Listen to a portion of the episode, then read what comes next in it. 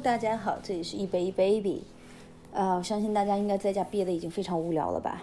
好不容易看到我们公众号有推送，好好学习吧，同志们！再不学习，过两天就要上班了。呃吧，anyway，我知道同志们有一些可能已经奋斗在这个上班戴口罩，然后回家这个第一战线了。嗯，我们今天来讲一下市场的关联性，货币和黄金的关联性。那么，在我们明确了货币走势和黄金的关系前呢，我们首先需要明白一点：美元和黄金的契合程度并不是非常高。通常来说呢，嗯，美元升值，金价下降，那么反之亦然。传统的逻辑上是，当经济不稳的时候呢，投资者就会呃卖空黄金，呃卖空美元而选择黄金。那么不同于其他资产，那么黄金始终能保持它的固有价值。或者说它自己的闪光点，bling。那么现今呢，美元和黄金之间的反向关系依然存在，尽管其背后的作用发生了改变。因为对美元的安全港的偏爱呢，当美元或世界经济陷入困境的时候，那么投资者多数的情况下都会选择美元；而增长的迹象出现的时候呢，则会出现相反的情形。呃，那么目目前澳大利亚是世界第三大淘金国，那么我们指的是世界黄金生产国，每年卖出价值约五十亿美元的黄金。那么历史上，欧元对美元的金价相关度高达百分之八十。呃，不过我好像我好像是之前看一篇文章，他们有讲过说，其实全世界的黄金储备是非常非常非常庞大的。呃，意思就是有点像之前那个，嗯，钻石，就是全世界储存量都非常大。But anyway，这个东西始终它一直保持着它固有的一个价值嘛，所以像这种东西我们也就看看八卦一下。那么在世界的范围内呢，瑞士货币瑞朗与黄金有很强的关联性。把美元作为基础货币，当金价下跌的时候，那么美元对瑞朗通常都会走高。那么相反，当金价上涨的时候，美元对瑞郎就会走低。与澳元不同，瑞郎同黄金走势相同的原因是在于呢，瑞郎发行百分之二十五的货币是靠黄金储备来支撑的。So，好奇妙。黄金与主要货币之间的关系只是我们需要解决的问题之一。那么我们在下节课里面会继续这个话题。这节课呢，我们再说一下美元和原油的关联性。那么聊一下另外一种黑色的黄金，呃，我们称原油为黑金，或者是说叫黑可卡因。当然，黑可卡因听起来好像不是很美妙。一个人可以没有金子，但是如果你有毒瘾，那么你就离不开可卡因。那么，石油作为一个全球经济的主要能源，呃，能量来来源啊，在全球的经济脉搏中流动中的药物。那么，世界产油大国之一的加拿大每天会向美国出口约两百万桶石油，这使得它成为美国最大的石油供应商。这意味着呢，加拿大是美国最主要的呃石油的经销商。由于总量的巨大，那么美国需要大量的家园予以购买。同样呢，要注意加拿大的经济是靠依靠出口的，其总量百分之八十五。是向它的南方兄弟美国的，所以呢，因为美国对加呃美元对加元的走势，可能会受到了美国消费者因油价的变化而做出的反应有强烈的影响。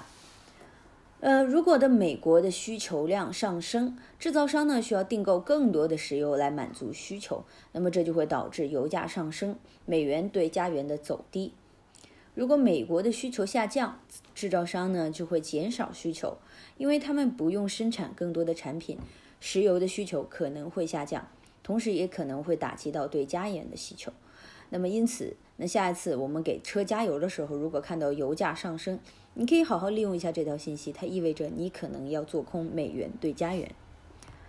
债券跟外汇交易，债券呢是某一实体需要筹资时签发的一个借条，呃借据。那么这样的实体，如同呃，如政府啊、市政啊或跨国企业，需要大量的资金来运营的时候，呃，他们需要从银行或向有钱的人中手中借款。那么，当你持有政府债券的时候，基本上你可以感觉到这是政府在向你借钱，是不是感觉自己特别牛嘞？所以你也想知道，那么这是不是和拥有股票是一样的呢？它们主要的不同点呢，在于债券有确定的到期的时间，在预定时间你能拿回借出去的钱，也就是本金。嗯，同样，当投资者从公司购买债券的时候，每隔一段时间呢，他能够得到一个确定的回报率，也称为债券的收益率。周期性的利率支付也称为了息票利息。债券价格呢和债券的收益收益率成反比的关系，债权的价格上升，那么债券的收益率就会下降，反之亦然。那我们有一个简单的图表，你可以幻想一个，左手边是债券收益率，是一个竖线，那么横线是债券的价格。OK，它们两个变成了一个等边三角形。So，那这个跟汇市又有什么样的关系呢？我们要牢记市场之间的关系支配着货币的价格行为。那么既然如此，债券的收益率实际上可以作为一个绝佳的判断股票市场态势的指示器。那么美国国债收益率呢，是评判美国股市表现的标尺，进而反映出对美元需求的大小。那我们来看一个情景。当投资者们关注股票投资安全状况的时候，对债券的需求通常都会上升。那么，逃向安全资产的行为使得债券价格上升。受反比关系影响，那么债券收益率就会下降。随着越来越多的投资者呢远离股票和其他高风险投资、风险较低的金融工具，那么如同嗯，如美国国债啊。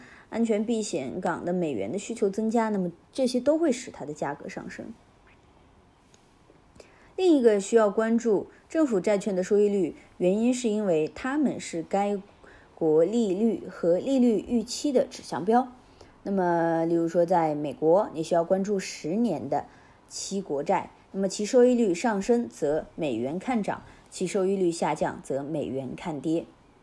知道债券的收益率上升和下降的潜在动因非常重要，它可能是基于利率期预期或市场动荡，或做出安全考虑向低风险债券，呃抽逃的一个举动。那么，理解为什么债券利率上涨会导致一个国家的货币上升后呢？你可能会渴望了解，呃，如何在外汇市场中应用它。所以，be patient。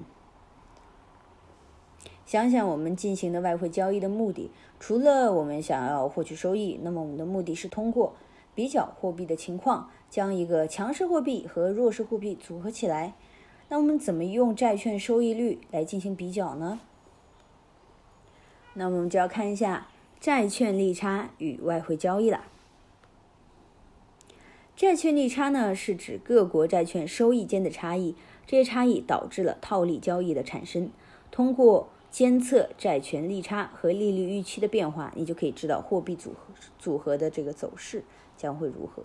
那么，两个经济体之间的债券利差加大，债券利差的收益故高的国家呢，它的货币相对于债券收益较低的货币就会升值。嗯，OK，呃，债券市场还有固定收益证券。还有外汇市场。那么简要的一个回顾，我们是讨论了收益率的差异是如何作为货币价格动向的指示器的。那么随着两个经济体间的债券息差或利率差额的扩大，债券收益或利率较高的国家的货币较另一个国家的货币升值。那么与债券相近，固定收益债券是一种定期支付的固定回报的投资。那么，固定收益证券的回报高的国家将会吸引更多的投资者，对不对？那这会使这些国家的货币相较于固定收益市场回报低的国家的货币，那么就会更有吸引力。例如说，英国的债券和欧洲的证券。那么，欧洲的证券回报低于英国的债券，那么投资者不愿意将钱投入欧元区固定的收益市场，转而投入较高的资产。因此呢，欧元相对其他的货币走低，特别是与英镑相比。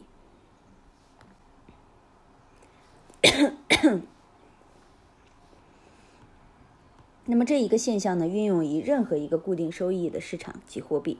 你可以比较巴西固定收益证券与俄罗斯固定收益市场的回报，利用之间的差异预测雷亚尔巴西货币和卢比的一个行为。